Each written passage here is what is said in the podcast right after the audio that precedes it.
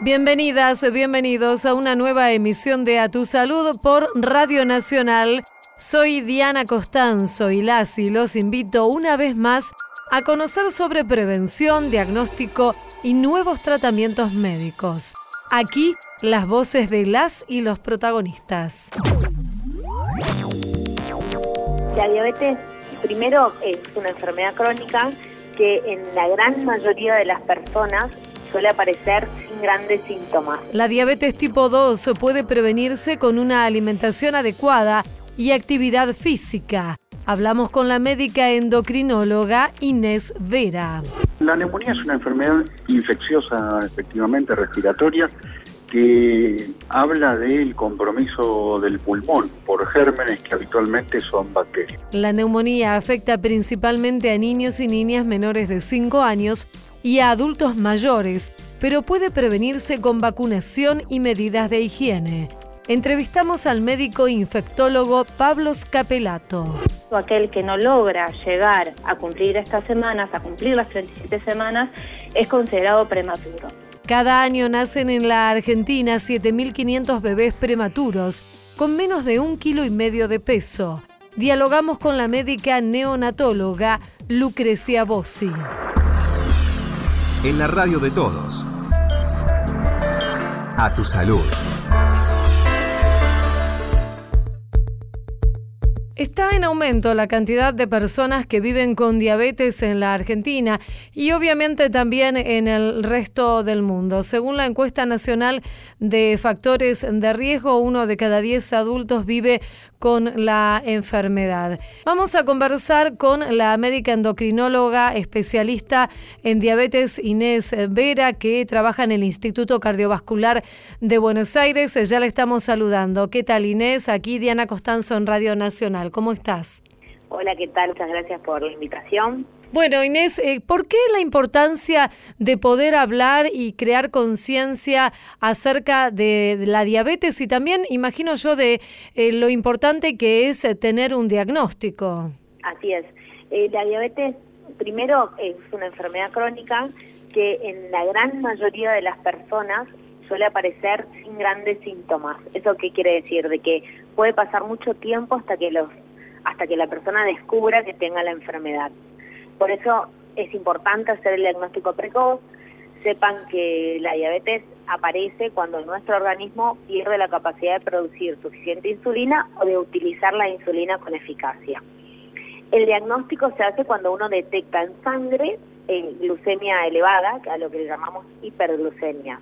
Eso se hace a través de un análisis de sangre que uno puede eh, tener, que es bastante accesible. Cuando se hacen los controles médicos, en, el, análisis de rutina siempre tenemos la glucemia y lo más importante es tratar de siempre de hacerlo para, para justamente poder prevenir, si bien es una enfermedad que una vez que se establece es crónica, hacer el diagnóstico de manera precoz, tomar las conductas adecuadas, hace que uno pueda tener menos complicaciones a largo plazo, ¿no? Hay que recordar, Inés, eh, que hay diferentes tipos de diabetes. ¿Podrías decirnos cuáles son y digamos cuáles son las, las diferencias, las características propias de cada uno? De manera en general, podemos decir que hay tres tipos que son las más frecuentes. La más frecuente por excelencia es la diabetes tipo 2, que es la diabetes que aparece en la persona un poco más adulta, eh, que es cuando si bien nuestro organismo sí produce insulina, la insulina no trabaja eh, como corresponde. Entonces, la glucosa, que es el azúcar que tenemos en sangre, en vez de entrar a los tejidos, queda circulando en el torrente sanguíneo y es ahí donde, donde hacemos el diagnóstico. Este tipo de diabetes se controla muy bien con actividad física, con un buen plan de alimentación, con tratamiento oral y en algunos casos necesitamos recurrir a la insulina de manera exógena. Esa es la diabetes tipo 2. Después tenemos la diabetes tipo 1, que es un poco menos frecuente, pero que se da, que generalmente se da más al niño, es cuando el páncreas, que es nuestro órgano que libera insulina, deja de hacerlo. Hay muchas causas por las cuales el páncreas, la mayoría de causa autoinmune, páncreas deja de, producir insulina y el paciente requiere insulina de por vida. Otro tipo de diabetes puede ser la diabetes que aparece en el embarazo. Claro. Eh, muchas veces dura hasta que nazca el bebé y una vez que nació el bebé revierte el cuadro y después se tiene que controlar, eh, seguir controlando, digamos. Sí, según entiendo, Inés, la diabetes que está en aumento es la tipo 2, que se están registrando cada vez más casos. ¿Podrías contarnos cuáles son las causas? Las causas, lo más frecuente que uno puede detectar eh, es el tipo de alimentación. Tenemos quizá una vida más sedentaria y eso hace que quizás tengamos enfermedades que antes eran mayor, cuando teníamos más de 60, 70 años, hoy la podemos ver en personas de entre los 30, 40 y 50 años. En general, el sedentarismo y, el tipo de alimento que consumimos son las causas más frecuentes, ¿no?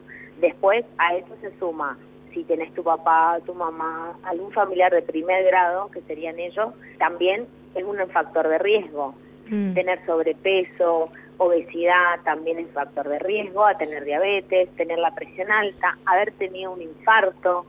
Si bien hay que recalcar que el infarto es la causa más frecuente en los pacientes que tienen diabetes, muchos se enteran que tienen diabetes luego del infarto. Entonces, eh, son todos parámetros que hay que tener en cuenta para quizás buscar más seguido la, la, enfermedad o, o a más temprana. El hecho de la vida sedentaria muchas veces es la causa más frecuente que nos lleva a la diabetes.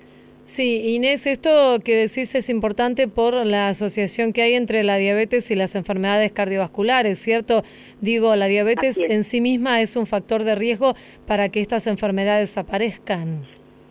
Sí, porque el exceso de, de azúcar, que es lo que produce que nuestra insulina no funcione, hace que de forma progresiva y casi que sin darnos cuenta vaya dañando las paredes de las arterias. Las arterias son los vasos sanguíneos responsable de llevar el oxígeno y los nutrientes a través de la sangre de todo el organismo. Entonces, por ejemplo, si este exceso de glucosa va lastimando las paredes de las arterias coronarias, a lo que uno llama aterosclerosis, es como que el endurecimiento de la arteria, el paciente puede tener o es más propenso a tener un infarto, a tener dolor de pecho, a llevar a insuficiencia cardíaca. Entonces, por eso es importante hacer el control este, en tiempo antes de tener síntomas. Inés Vera, médica endocrinóloga, especialista en diabetes del Instituto Cardiovascular de Buenos Aires, te agradecemos mucho esta charla aquí en Radio Nacional y te mandamos un saludo. Muy amable. No, gracias a ustedes. Adiós. Hasta luego.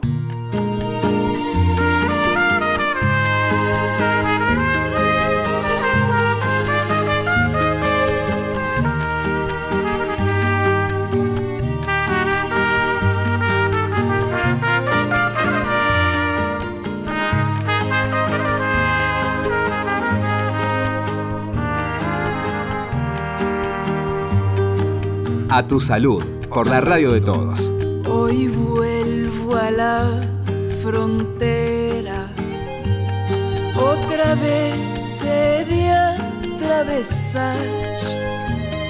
Es el viento que me manda, que me empuja a la frontera y que borra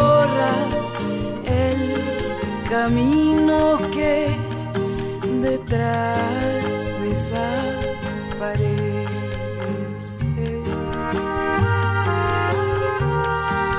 Que detrás desaparece.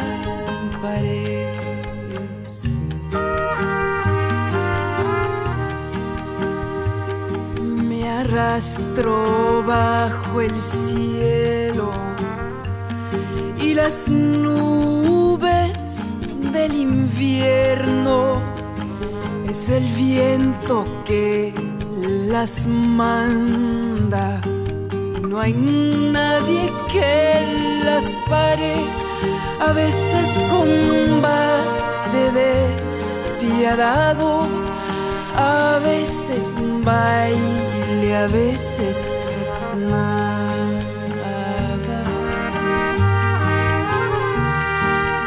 A veces baile, a veces nada.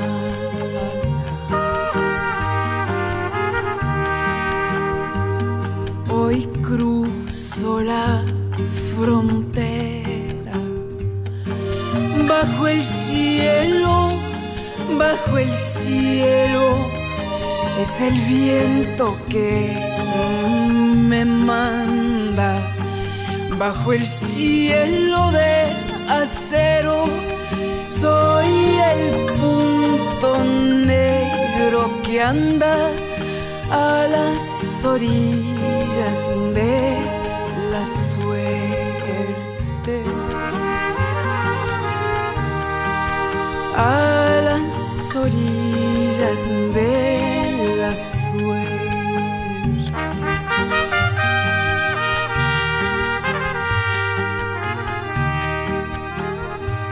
También hay un espacio para la música aquí en A Tu Salud. Ella es la Sadecela, La Frontera. En la radio de todos. A Tu Salud.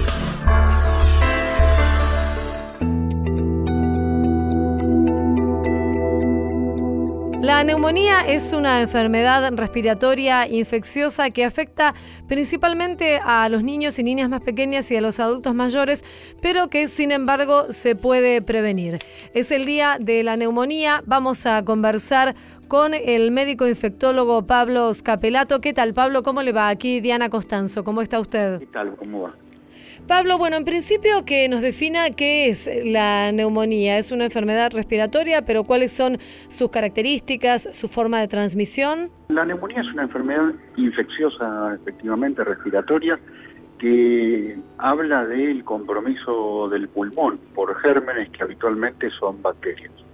La verdad es que esto implica neumonías que pueden ser producidas por distintos tipos de bacterias y en esto los mecanismos de transmisión son diferentes y los comportamientos clínicos también pueden ser diferentes, pero la mayor parte de las neumonías son producidas por un par de gérmenes, el más importante de ellos es uno que se llama neumococo, y este es un germen que en general es transmitido por vía aérea y que produce una enfermedad febril, con tos, dolor torácico, mucha fiebre y que, no, que puede ser tratable con antibióticos y que en ocasiones puede ser muy grave, llevando a los pacientes a la terapia intensiva o incluso produciendo muertes. Esto es particularmente así en la gente que tiene comorbilidades, eso es enfermedades concomitantes, tiene problemas en las defensas, tiene problemas cardíacos, tiene problemas pulmonares, tiene diabetes,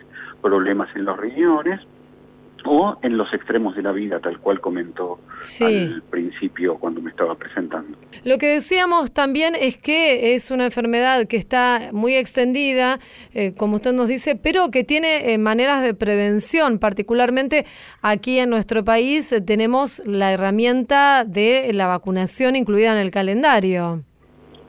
Sí, es así, efectivamente para uno de los gérmenes que produce neumonía, el más importante de ellos, como dije previamente, el neumococo, existe una vacuna segura que debe ser administrada en las poblaciones de riesgo. Y estos son, vuelvo a comentarlo, en los extremos de la vida, es parte del, calendario obligatorio de vacunación de los niños y es parte del calendario de vacunación de los adultos mayores y debe ser indicada en los pacientes con comorbilidades, eso es, con determinadas, determinados problemas de salud que aumentan el riesgo de que esta aparezca.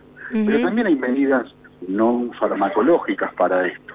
La higiene de mano frecuente, la ventilación de los ambientes, el prevenir la gripe, también previenen la neumonía. ¿Y cómo estamos en cuanto a las coberturas de vacunación en, el país en estos dos grupos que usted indica que son los que pueden llegar a tener mayores complicaciones?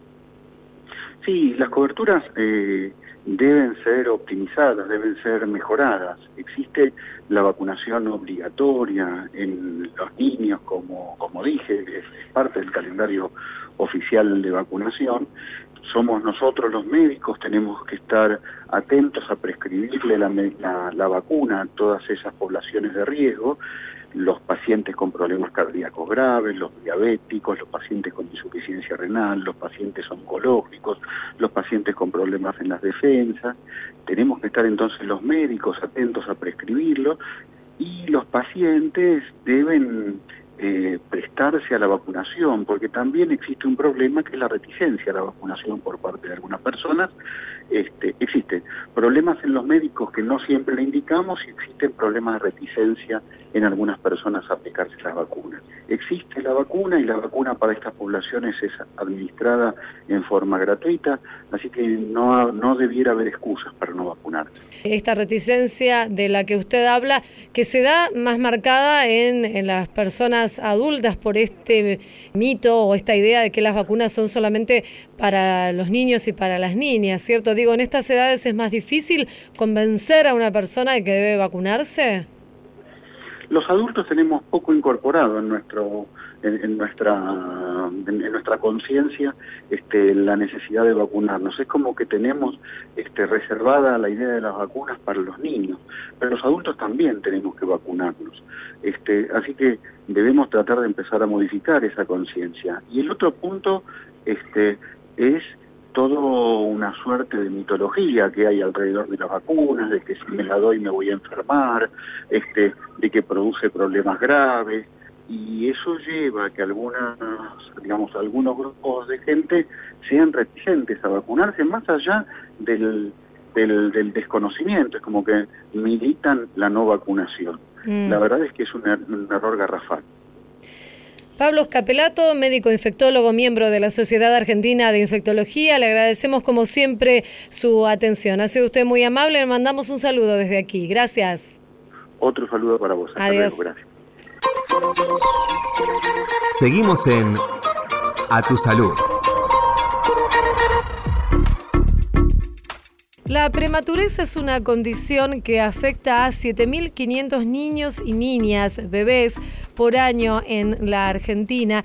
Y por supuesto que estos pequeños niños tienen sus derechos. Vamos a conversar en Radio Nacional con Lucrecia Voss y ella es médica pediatra y neonatóloga, secretaria del Comité de Estudios Fetonatales de la Sociedad Argentina de Pediatría. ¿Cómo está Lucrecia? Muchísimas gracias por atendernos aquí en Radio Nacional. ¿Cómo le va? ¿Qué tal? Bueno, Lucrecia, en principio, para comenzar esta charla, nos gustaría que nos cuente de qué hablamos cuando hablamos de un bebé prematuro, cuáles son las características. Bueno, ¿qué consideramos un bebé prematuro? Es una condición que van a padecer aquellos niños, aquellos recién nacidos que no llegaron a completar las 37 semanas de gestación en el vientre materno.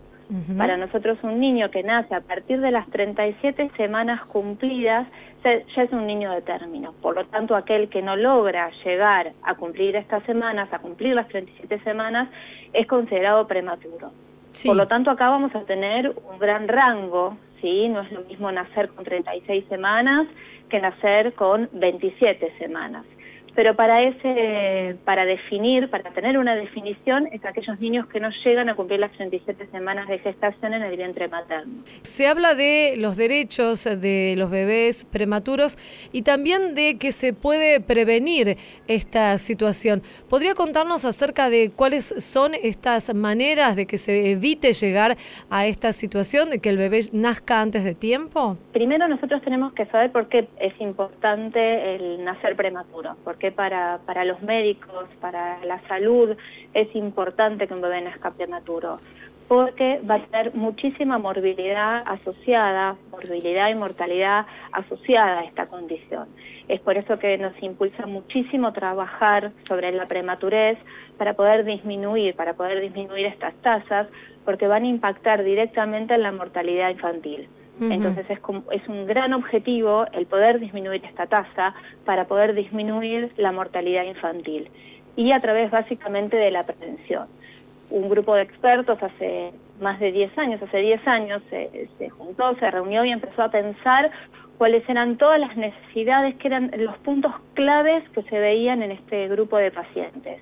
Y sobre ese grupo de, de situaciones se empezaron a trabajar los derechos. ¿Para qué? Para generar conciencia a nivel de la sociedad, generar conciencia en los grupos sanitarios, en los ministerios de salud y generar acciones para poder intervenir sobre un montón de situaciones que padecían estos niños. Un poco está reflejado esto acerca cuando uno lee los derechos, ¿no? El primer derecho donde la prematurez se puede prevenir en muchos casos por medio de un control del embarazo, nos hace pensar en poder facilitarle a la mamá cuando está embarazada los controles, ¿sí? a través de una atención primaria adecuada, que la mamá tenga los controles cerca de, del lugar donde reside, cerca de su domicilio para que no se tenga que trasladar y es muy importante en ese momento, en el momento del control, donde se pesquisa si esta mamá es potencial para tener un embarazo de alto riesgo o no. Si yo tengo una mamá que delante nuestro tiene un, embarazo un embarazo de riesgo, está en mi obligación como, como médico, como gente de, salud, poder derivarla a algún centro de mayor complejidad, para que se le puedan hacer ecografías, análisis de sangre, monitoreo, un control más estricto de este embarazo, con el objetivo de poder prevenir la prematurez en ese recién nacido. Seguro. Ahora, Lucrecia, usted describe toda esta, esta situación que tiene que ver y que rodea a los bebés y también a las familias de un bebé prematuro, porque esto genera eh, graves problemas, graves inconvenientes en toda una familia, ¿cierto? La, la, situación que se genera alrededor de un bebé que, que nace antes de tiempo. ¿Cómo podría definir la situación en este sentido? ¿Cómo estamos en cuanto a, la asistencia en, nuestro país, en, las maternidades de nuestro país, para tener este abordaje que usted considera que deben tener los, bebés? Este país es muy diverso. Sí, claro. y me parece que hay que trabajar sobre eso. Se ha trabajado muchísimo y se ha avanzado muchísimo. Uno, uno de los puntos claves es que la familia tiene derecho a recibir toda la información, a participar en las decisiones de la salud de su recién nacido, que todo recién nacido prematuro tiene derecho a la prevención de la ceguera por la retinopatía del prematuro, entonces está en la obligación eh, por los agentes sanitarios de evaluar eh, a través de, un médico oftalmólogo, cómo está evolucionando, cómo está vascularizando esa retina y de hacer una intervención eh, precoz si fuera necesario para evitar la ceguera en ese recién nacido prematuro, favorecer lo que es la lactancia materna, porque uno sabe que la leche humana es irreemplazable, inigualable y no se parece a ninguna leche del mercado por más que traten de mejorar muchísimo las fórmulas. Nada se parece a la leche de la mamá.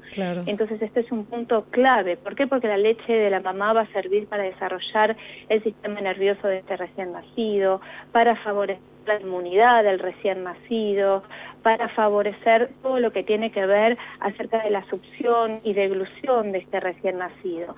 Entonces es muy importante que en todas las maternidades tomen medidas que son muy sencillas, como favorecer la lactancia materna, pero son altamente costo eficaces. Y mm. yo sé que le voy a dar un beneficio importante a este recién nacido prematuro. Otra de las cosas que son importantísimos es que estos recién nacidos tienen derecho a recibir cuidados de enfermería de alta calidad, que estén orientados a proteger el desarrollo y que estén centrados en la familia, de incorporar a la familia. Es muy importante que dentro del equipo interdisciplinario que participa en la atención de estos recién nacidos, el personal de enfermería esté capacitado y que conozca las necesidades de estos recién nacidos prematuros. Por ejemplo, favoreciendo el contacto piel a piel con sus papás, disminuyendo la incidencia de la luz y de los ruidos en las unidades de cuidados intensivos para favorecer el neurodesarrollo de, de estos niños. Y incorporar a la familia, incorporar a la familia en el cuidado que la familia puede ingresar en las unidades de cuidados intensivos neonatales sin tener que pedir permiso, sin tocar un timbre, de tener un horario que sea acotado para el ingreso de estos papás, porque son un, pilar fundamental en la evolución del recién nacido prematuro. Finalmente, eh, Lucrecia, el, por ejemplo, la gran cantidad de embarazos adolescentes que hay aquí en la Argentina, bueno, sobre lo que se está eh, trabajando, pero que todavía como usted decía, en un país tan diverso y con tantas realidades socioeconómicas, es eh, bastante complejo de abordar. ¿Esta es una, una causa de los nacimientos prematuros? hay muchísimas causas que pueden ocasionar un embarazo prematuro, entre ellas las mamás adolescentes, mm. las mamás con falta de educación, la drogadicción, el alcoholismo, el tabaquismo, condiciones de vida que, que son malas, ¿sí? la mamá que tiene que, trabajar, la mamá que tiene que levantar peso, hay muchísimas cosas que nos pueden llevar a, desarrollar un embarazo prematuro, a tener un, bebé prematuro. Por lo tanto hay que trabajar, sin duda hay que trabajar para darle a la mamá una mejor calidad de, vida, seguro, y educación. Doctora Lucrecia Bossi, médica pediatra, neonatóloga, secretaria del Comité de Estudios Fetonatales de la Sociedad Argentina de Pediatría, muchísimas gracias por conversarnos con nosotros, ¿eh? muy amable. Adiós. Esto fue A Tu Salud, un programa dedicado a los últimos avances en medicina, prevención y tratamientos. Hasta la próxima emisión.